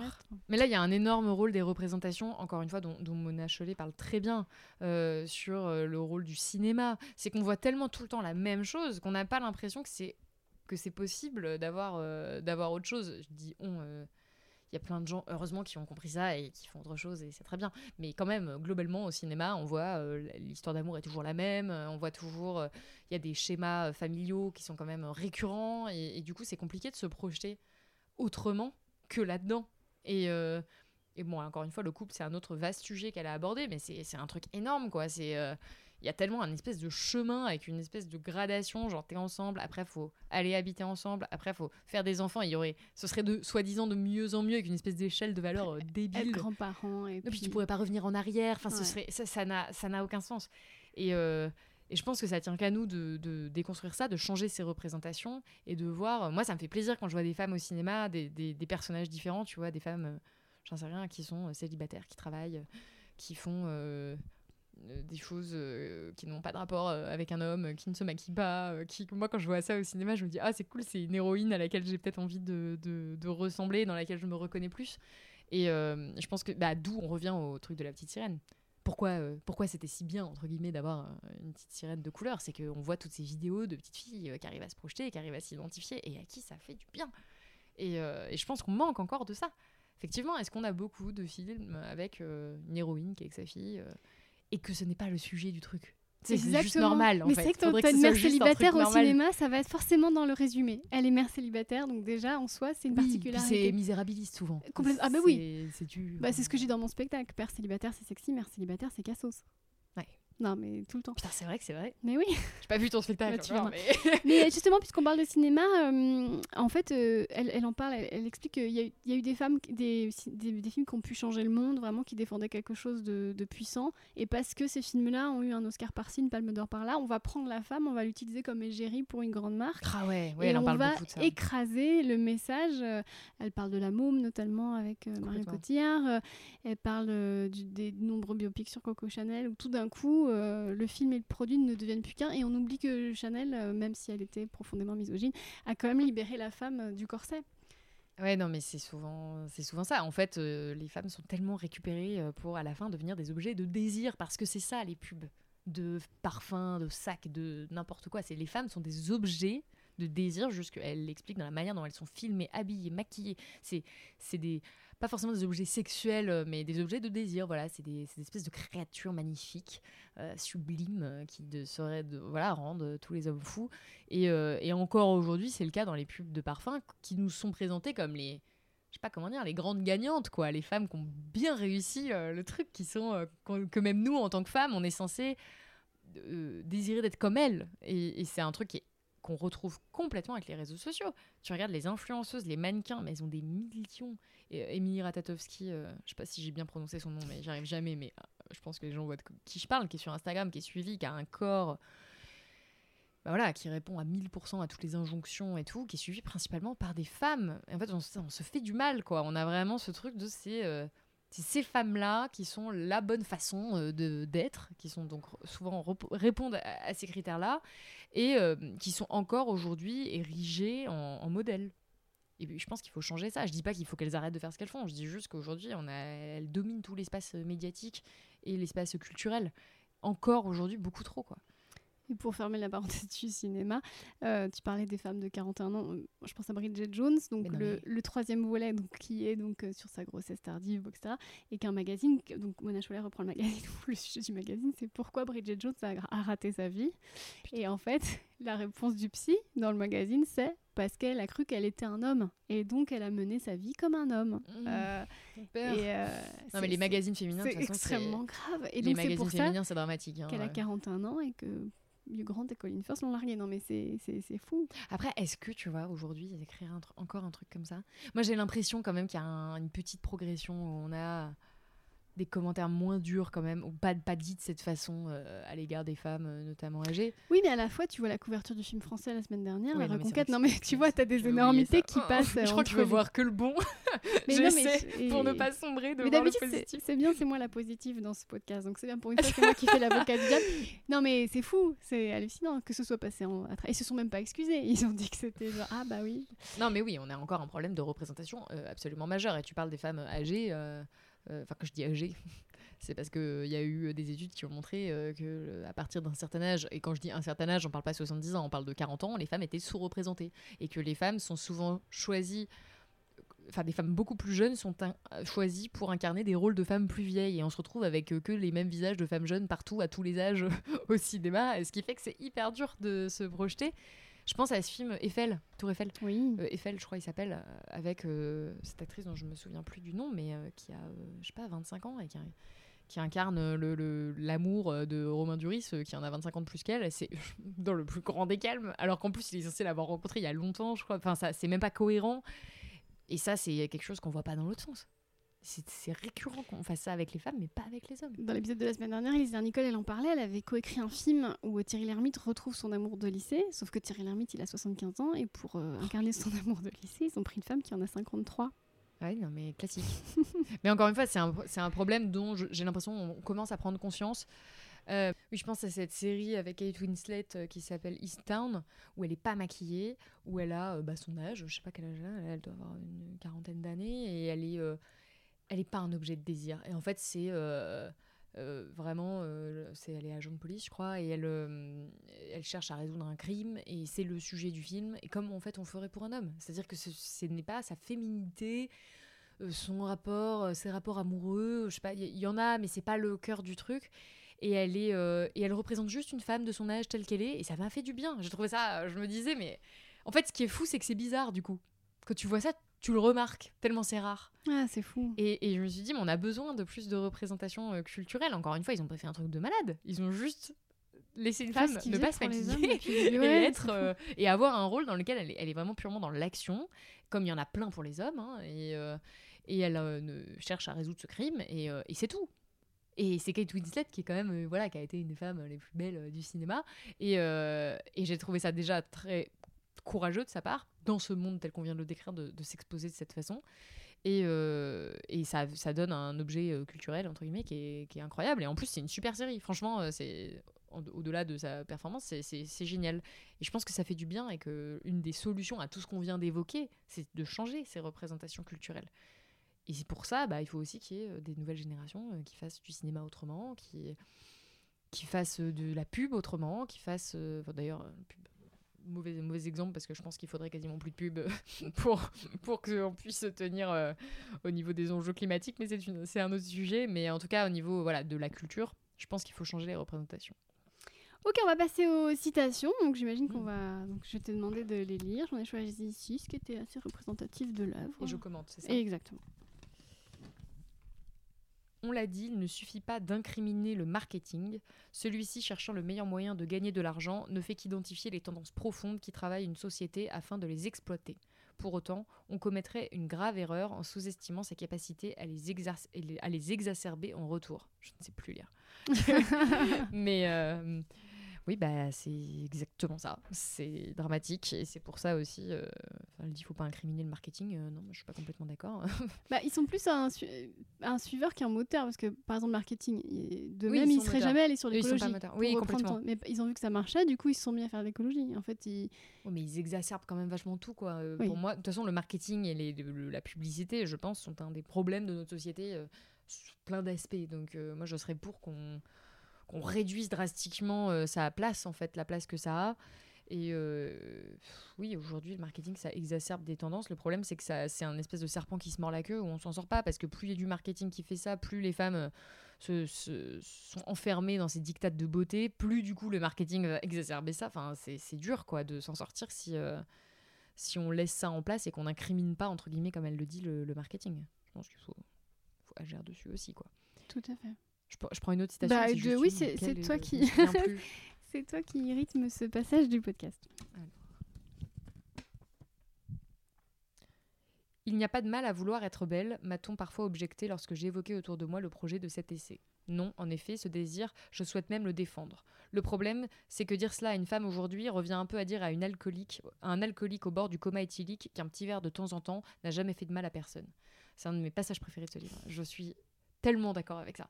C'est euh, bien sûr qu'il n'y a pas de mal à vouloir être belle et qu'on a tous, euh, enfin, on a toutes euh, probablement envie d'être belle et c'est pas le sujet en fait. C'est juste que là, on est tellement enseveli de dictats, d'injonctions contradictoires, c'est tellement puissant au point qu'il y ait des maladies comme l'anorexie dont elle parle qui ne concernent que les femmes quasiment. Enfin, je veux dire, c'est c'est quand même un problème de société fou. Hein. Une maladie comme ça qui ne concerne que les femmes et qui découle complètement de ça et, euh, et qui sont, euh, enfin je veux dire, c'est un problème de santé publique majeur. Ça, c'est une industrie euh, qui se chiffre en milliards. Ça empêche des femmes peut-être de faire des carrières. Ça empêche des femmes de, de, s'amuser. C'est un temps aussi qu'on passe qui est monstrueux, qui est dédié à notre beauté. Ça n'a aucun sens.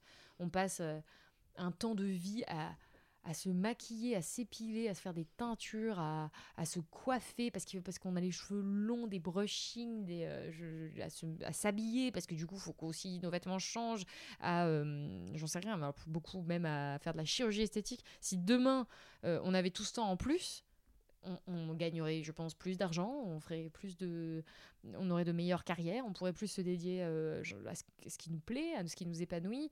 Et donc, euh, il, est, il est vraiment euh, urgent de sortir de ce trop plein d'injonctions. Évidemment, ça ne veut pas dire qu'on qu'on s'en fout de son physique et qu'on veut pas être désirable et qu'on veut pas être belle. C'est juste que là, c'est tellement excessif qu'il faut vraiment faire baisser le curseur, quoi. Je te racontais tout à l'heure que hum, hier, il y a quelqu'un qui a commenté un de mes sketchs en disant Le sketch est pas mal, mais arrêtez de vous croire belle. Et du coup, je l'ai posté sur Facebook et j'ai dit Il faut pas parler aux femmes comme ça, jamais, arrêtez.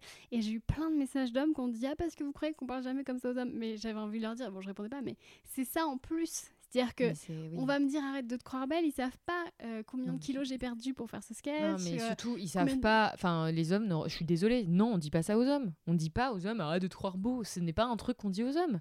Ou lui, fait. D'ailleurs, euh, on dit il a fait sa belle. On dit pas il fait son beau. C'est vrai. C'est quand même le sois belle et tais-toi, sois belle. non, pardon. Il faut souffrir pour être belle c'est bien une, injonction euh, pour les femmes. Il n'y a pas d'équivalent euh, masculin à ce point. Faut quand même, euh, faut quand même arrêter avec ça. Et encore une fois, regardez moi dans mon milieu, les journalistes, vous voyez pas de femmes. Il y a des autant il y a des hommes âgés qui vont pouvoir faire des longues carrières. Il n'y a pas ça chez les femmes. Souvent, elles vont avoir quand même un certain physique et même inégalité encore plus frappante dans le maquillage. Quand on va à la télé, et moi c'est encore le cas aujourd'hui, on vient plus tôt parce qu'il faut qu'on se fasse maquiller plus longtemps, parce qu'on nous fait le brushing. Ce n'est pas le cas pour les hommes, parce que nous, on doit répondre à ces critères-là. Non, mais c'est faux. Tu parles à quelqu'un qui était chroniqueux sur Télématin et que ça faisait donc réveiller 45 minutes plus tôt par rapport à, mon collègue Alex Vizorek que je salue. Qui disait, mais... quoi, tu te lèves à 4h30 Bah mais oui. il ne pas payer plus. ah bah non. C'est quand, même, quand même un truc de fou pour dire la puissance aussi de ces idées reçues-là. C'est que nous, faut qu'on ait le brushing, faut qu'on ait le fard à paupières. Machin. Les mecs, ils ont juste euh, du fond de teint et puis... Tout à fait. Je t'invite à une Dans une dernière Ah non, on, va toutes les lire, bien sûr. Je crois qu'il y avait un truc de hasard. Assumer sa propre sensibilité, sa propre manière de voir et de faire, qui peuvent être héritées d'un passé de domination, mais qui, lorsqu'on a le courage de les imposer sur la place publique au lieu de les ruminer frileusement dans l'entre-soi féminin, se révèlent d'une grande valeur pour l'ensemble de la société.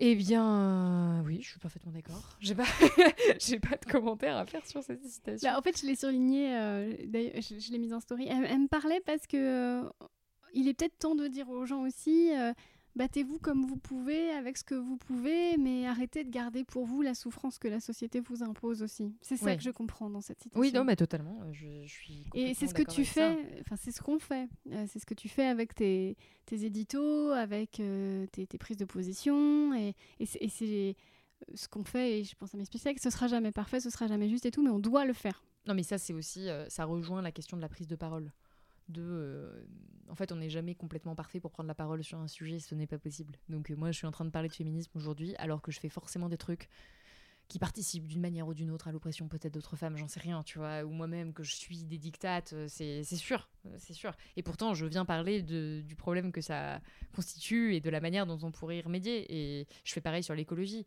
je, fais, je parle d'écologie alors que je vis dans un monde où je fais clairement des trucs qui ne sont pas écologiques. C'est évident, avec mon téléphone, avec les voyages que j'ai pu faire euh, quand j'étais plus jeune. Euh. et en fait, si on attend d'être euh, parfait sur un sujet pour en parler, d'être complètement affranchi du diktat qu'on entend dénoncer, on ne parle jamais. Et donc, il y a un moment, faut évidemment, ça ne veut pas dire de jamais se remettre en question et de penser que super, on a tout compris, mais il y a un moment d'y aller et d'assumer, comme elle dit, sa propre sensibilité et de, l'imposer aussi sur la place publique. Et, clairement, c'est quelque chose que les femmes font moins mais c'est tellement frappant. Et c'est marrant, tu me disais, toi, tu as le, courage à 27 ans euh, de prendre la parole, mais on ne dit pas ça aux hommes, quoi. C'est un truc de. Euh, moi, il y a un espèce de. On me dit souvent, ah, c'est fou, quoi, tu vas. Euh, si jeune sur les plateaux télé, et c'est fou comme tu donnes, enfin, t'assumes tes, tes, convictions et tout, mais je, je pense qu'il y a beaucoup d'hommes qui le font déjà depuis longtemps et que ça mais oui, ça n'interpelle personne. C'est ça qui est fou. C'est que j'ai juste fait un truc que font plein de mecs. C'est vous, moi je, suis issue d'un milieu très très patriarcal et euh, ma vocation, mon métier ne devait pas exister dans les conversations de famille. Tu vois, ah je ne devais pas parler de mon métier parce que c'était elle se vante, qu'est-ce qu'elle nous parle de ça, euh, ça durera pas. Et donc au bout d'un moment, euh, moi ce qui m'a sauvé c'est ma vocation parce que j'étais complètement habitée par l'humour et la scène, j'étais obligée de faire ça, je pouvais pas faire autre chose. C'est ça qui te sauve parce que quand tu arrives chez toi, tout, tout, le monde te dit en permanence que ça ne vaut rien ce que tu fais. Donc euh, la seule chose qui te maintient debout, c'est les applaudissements et c'est les contrats que tu arrives à décrocher quand même. Et donc, euh, moi, à 27 ans, euh, je m'excusais d'exister en permanence. J'étais là, c'était un malentendu.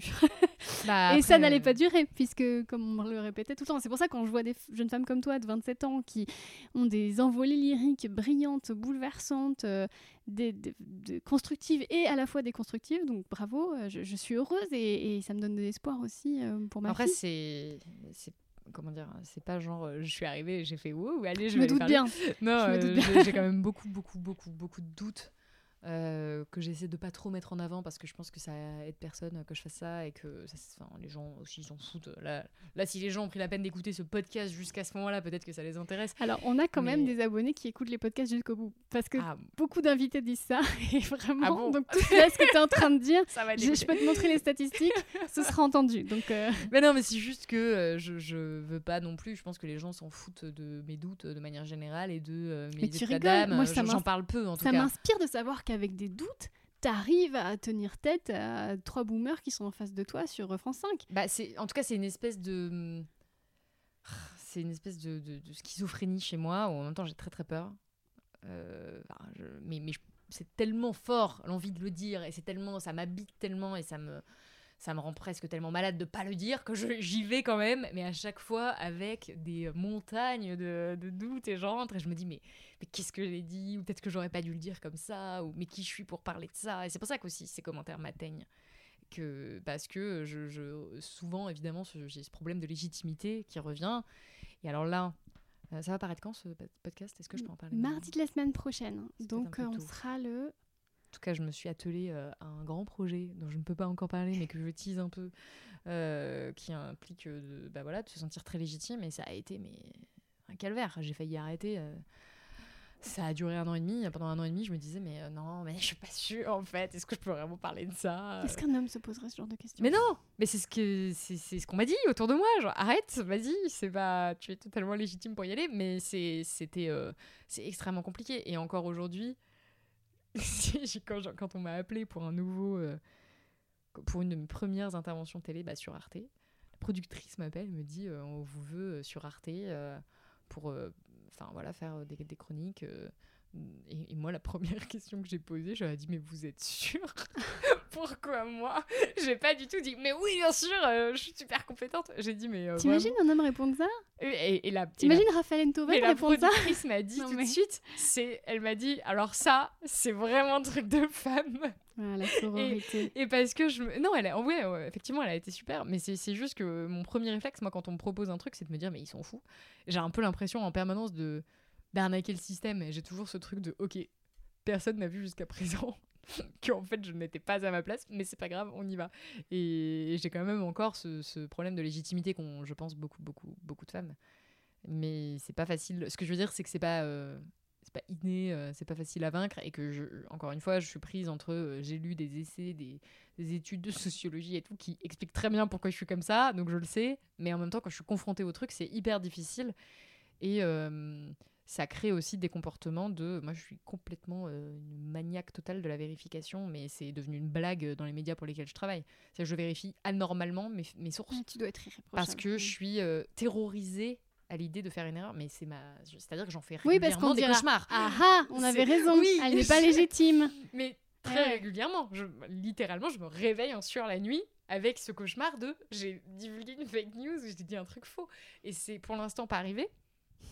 Alors que euh, sur CNews, tous les jours, un boomer lâche une fake news et, ça risque d'arriver. Je connais quasiment pas de journalistes qui ont jamais fait d'erreur, c'est pas possible. moi, j'ai déjà fait des imprécisions, je l'ai précisé après, je l'ai dit, machin, mais j'ai jamais fait genre la grosse bourde, tu vois. Qui, a priori, encore une fois, vu le nombre de contenus, que ça va finir par arriver. Et normalement, le truc, ce serait de dire, bah, je m'excuse et puis c'est bon. Mais moi, je, redoute tellement ça que euh, bah, là encore, avant de venir, on a décalé une vidéo qui a déjà été fact-checkée mais j'ai eu un micro-doute et à la dernière minute, j'ai dit non, mais laissez-moi un jour de plus de fact-checking.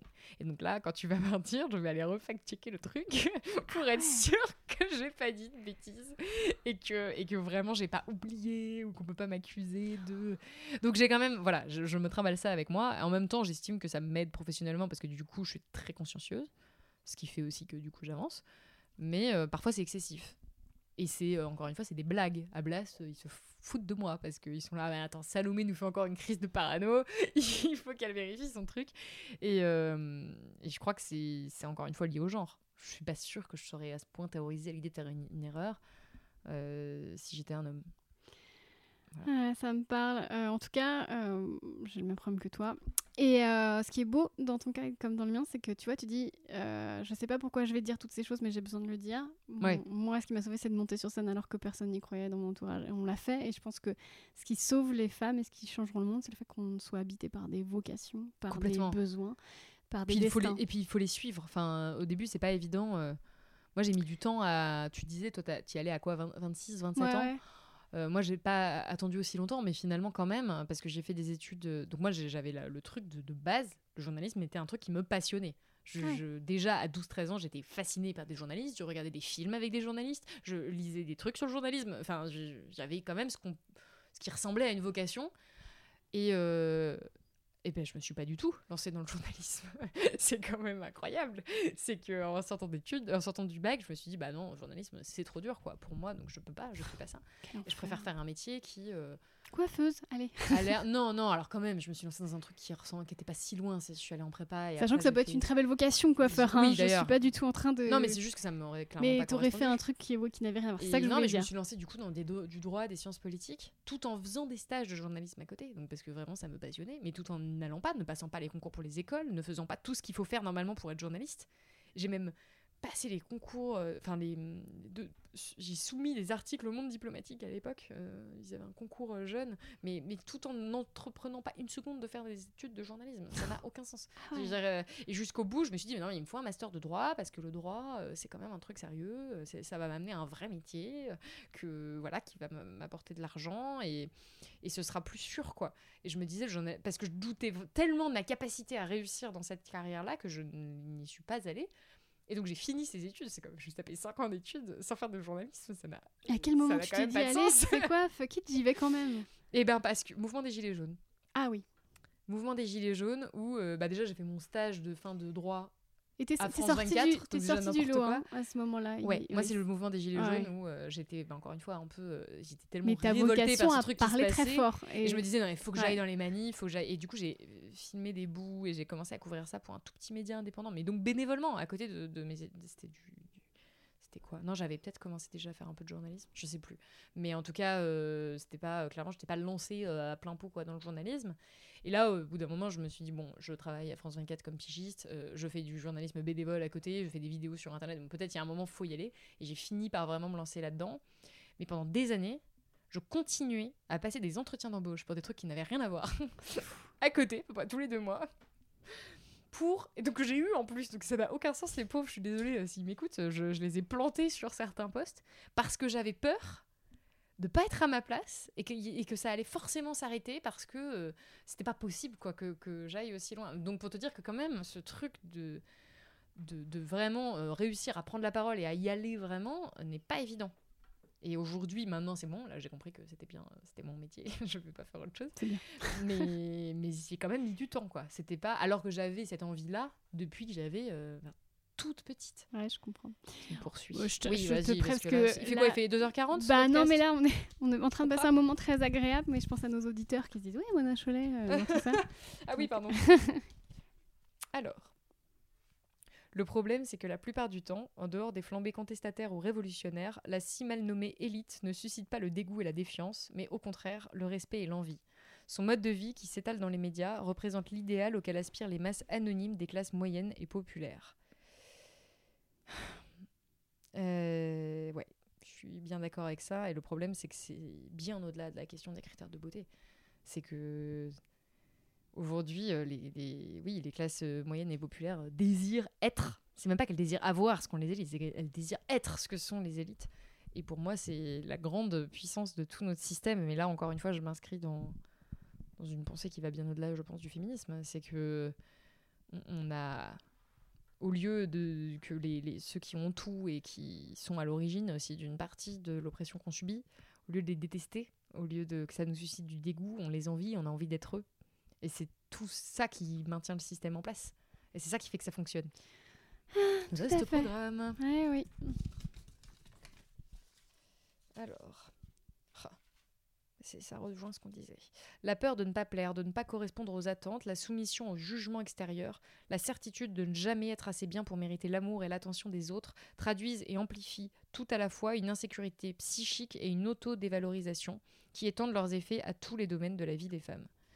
Bah, c'est exactement euh, ce dont je parlais plus tôt. euh, C'est exactement ça. C'est euh, c'est pas qu'une question de physique, parce qu'elle elle parle de beauté fatale, mais c'est une question de tout. On a l'impression de jamais être assez bien, de jamais pouvoir répondre aux attentes sociales, qui encore une fois sont beaucoup plus élevées pour nous que pour les hommes. C'est, tu disais, un père célibataire c'est sexy, une mère célibataire euh, c'est c'est cassos, c'est pas normal.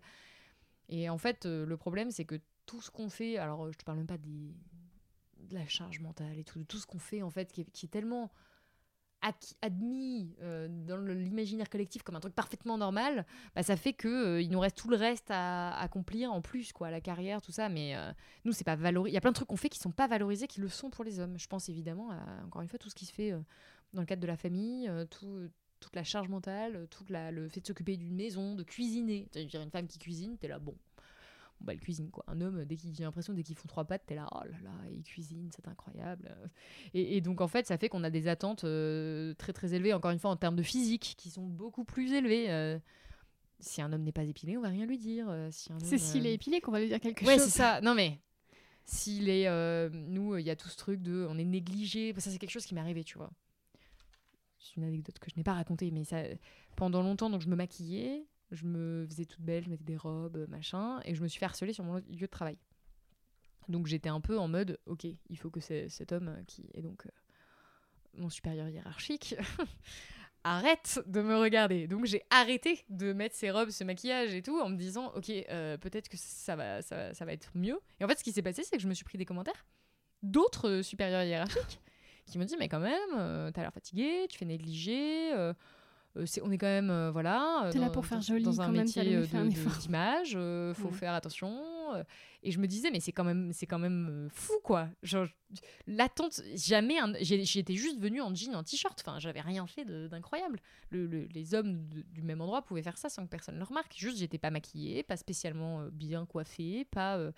Et, et c'est là qu'on voit la différence d'attente sociale qu'il y a. Et, euh, et encore une fois, cette espèce de truc impossible où on n'est jamais, soit on est trop bien, on se fait harceler, soit machin. Enfin, il y, a- toujours, ça ne va jamais. On se fait tout, il y a toujours un problème avec notre physique. Et, euh, ces attentes sociales, donc dans tous les domaines, euh, font que ça rend très malheureux, je pense, tant qu'on les déconstruit pas. Enfin, malheureuses, là en l'occurrence. Je dis pas qu'elles n'existent pas pour les hommes, encore une fois, mais je dis juste qu'elles sont plus fortes pour nous et d'avoir cette obligation d'être. Alors maintenant, en plus, il y a même un. C'est pour dire à quel point c'est fou. C'est-à-dire qu'il faut que tu sois bien à la maison, que euh, tu sois bien avec tes enfants, que tu sois une bonne mère. Alors les injonctions autour de la mère, c'est de la folie pure. Il faut que tu sois physiquement euh, désirable, il faut que tu sois euh, soigné. euh, et en plus, maintenant, il faut que tu aies une carrière. Et si t'as pas de carrière, mè- mère au foyer, maintenant, c'est même pas bien vu.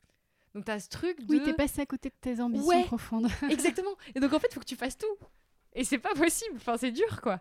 Et les hommes, eux, n'ont pas du tout ces, ces attentes sur autant de domaines, de manière euh, concomitante. Et on aura beaucoup plus de compréhension avec un homme qui fait une carrière, mais qui, qui s'occupe pas beaucoup de sa famille. euh, ou au contraire, bah voilà, un homme qui va rester euh, à la maison, on va trouver ça incroyable. Enfin, et nous, on est un peu genre, bon, ah, c'est difficile de Ah ouais. répondre à tout.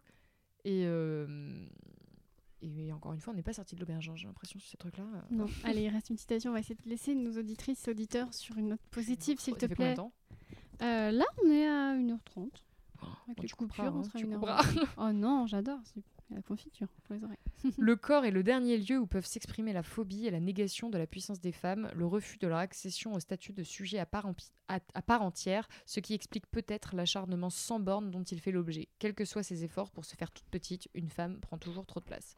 Bah, je pense que c'est la conclusion de tout ce qu'on a dit euh, pendant ce podcast. C'est ça, euh, on on pourra faire ce qu'on veut, en fait, ce sera toujours trop, et à partir du moment où on prend de la place dans l'espace public, notamment, mais là, c'est, on, on est sous le feu des critiques et notre corps, c'est le premier, c'est, le premier catalyseur de ces critiques, c'est le premier, euh, la première cible, pardon, de ces critiques.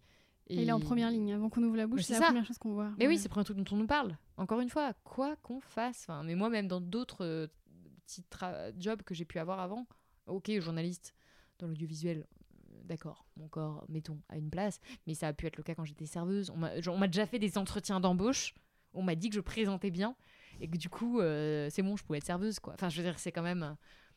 C'est quand même un truc de fou qu'on te ramène à ce point tout le temps à ton corps, quoi que tu fasses. Et c'est. euh, une fois qu'on a compris qu'on peut pas changer ça, enfin en tout cas que ça dépend pas de nous, il faut vraiment s'en foutre. Il faut arriver à s'en foutre. Oh bordel, viens Salomé, on fait un pacte. On dit que maintenant on s'en fout. Ok, maintenant. On se tient au courant. J'avoue, je l'ai fait plusieurs fois et je l'ai pas tenu, mais. Non, mais, on en a fois-ci, besoin, c'est le bon. bordel. Ouais, ouais. moi, Si c'est à 40 ans, je m'en fous pas. Quand est-ce que je m'en foutrais? Ah, mais Ouais. surtout, on, on meurt là. Si on... Enfin, comment dire, on... ça n'a pas d'issue. On peut pas commencer à prendre en compte ces commentaires sur notre physique en permanence. C'est euh, une voie. euh, Les femmes qui s'engouffrent là-dedans euh, rentrent justement dans cette espèce de course à la beauté qui n'a pas de fin. Et elles sont malheureuses. Je pense que vraiment la clé, c'est de s'en moquer à un moment du regard c'est social. dur, C'est tellement dur. Le jour, j'ai fait une vidéo sans maquillage avec ma fille. Bon, j'allais pas lui en demander de faire un milliard de Mm. fois parce qu'elle a 4 ans et demi et que ça la saoule. Mais tu vois, j'ai posté la vidéo. Je fais Ah, je suis contente, j'ai posté une vidéo de moi. J'avais juste du mascara, la victoire. Mais je me suis sentie mal pendant 3 jours. Il y a des gens qui voient cette vidéo. Il y a des ex qui voient cette vidéo qui vont dire Ah, se laisse aller, Christine. Il y a des mecs qui étaient potentiellement intéressés. Il y a ça. mon date de dans 6 mois qui finalement décide de plus être mon date parce qu'il m'a vu sans maquillage. Ce que je veux dire? Et je pense à ça tout le temps. Ah là là, ouais, non, mais, c'est- mais en même temps, parce qu'encore une fois, on le subit. Mais c'est pour ça que ça a un rôle. euh, S'il y a vraiment y a des gens et des hommes qui nous ont écoutés jusque-là, Oui, je te le dis, bravo. il y en a. hein, vraiment, euh, Il y en a. mais mais de, de prendre ça en compte, en fait. Quand je, on parle aux je salue. Claude, mon auditeur préféré, qui me fait des retours tout le temps. Bah, et, salut, je- et je l'embrasse. Ouais. Non, mais c'est. Il faut que les gens prennent en compte aussi. euh, c'est- ce qui nous semble naturel. C'est-à-dire, juger une femme sur son physique, c'est tellement un réflexe qu'on le voit même pas. Et il faut vraiment commencer à voir, à remettre en cause nos propres comportements de, jugement à l'égard des autres femmes. Parce qu'encore une fois, il y a plein de femmes, les femmes le font aussi, hein, euh, entre elles. Et, et ça passera que par là, quoi. Il faut, euh, un, que les femmes s'en foutent en tant, que telles, et deux, que les hommes arrêtent, et l'ensemble de la société arrête de les juger et de les ramener à ça en permanence, et que ce soit plus la première pensée qu'on ait, quoi.